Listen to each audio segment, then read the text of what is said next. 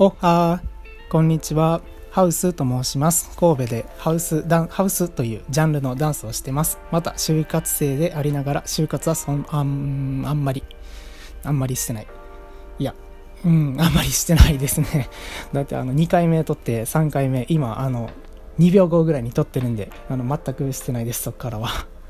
であのゼミの準備もしようと思ったがあの全然できず。企業リストっていうものを作らないといけないんですけど。ああのもう全然やる気が出ないというか。とか言ったら怒られるんでやる気はあります。あのあるんですけどあんまりない。あんまりないのでポッドキャストを撮ろうということで。あのお題みたいなものは決まってたはずなんですけどあのはいすいません。再び忘れました。はい仕切り直していきたいと思います。あの体大事にした方がいいよっていうのをほんまに言いたくて僕がスポーツずっとやってきてあの小あの保育園小中高はもうずっと水泳やっててでそこからハウスというジャンルのダンスに切り替えてから、まあ、高校3年の間にちょっとスタイルヒップホップというのもやってましてまああのもう文化系は全くできずもう本当スポーツ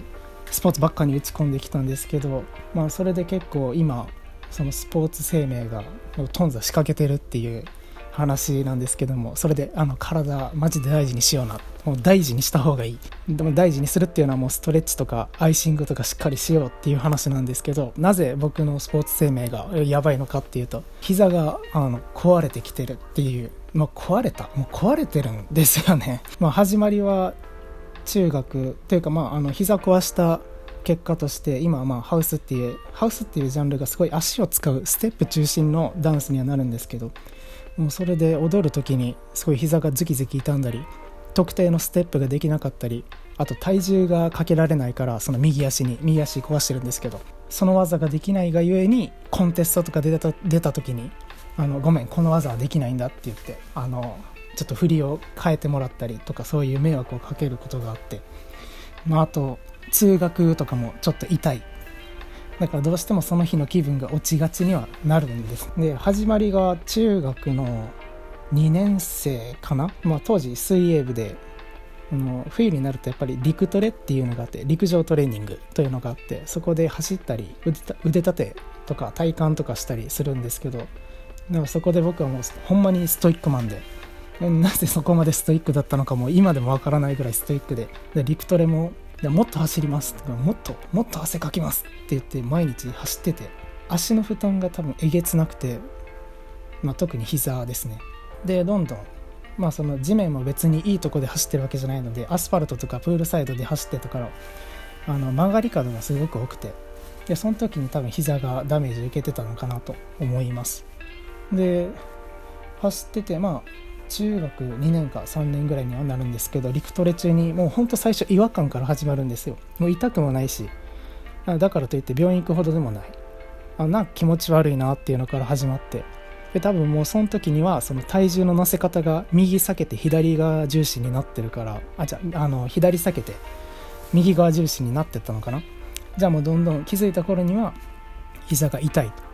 と。痛みとして現れて。でも高校でも水泳をやってたけど陸上トレーニングする時は、まあ、ちょっと膝が痛む。だからその時は別に痛,、ま、痛くなって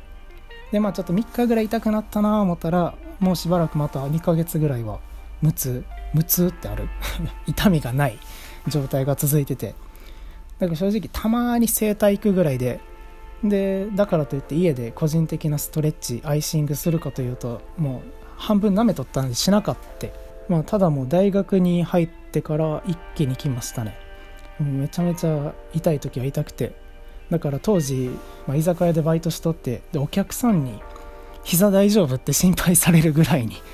あのちょっとやばいなと思って。今結構まだマシで。ただもう中3から痛い膝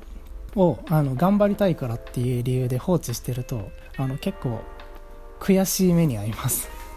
だから膝に関わらずもう肘とかにも言えるんじゃないかな。特に野球あの同期の野球やってた子とかはあのオスグッドとかで結構野球引退してる子が多かったんで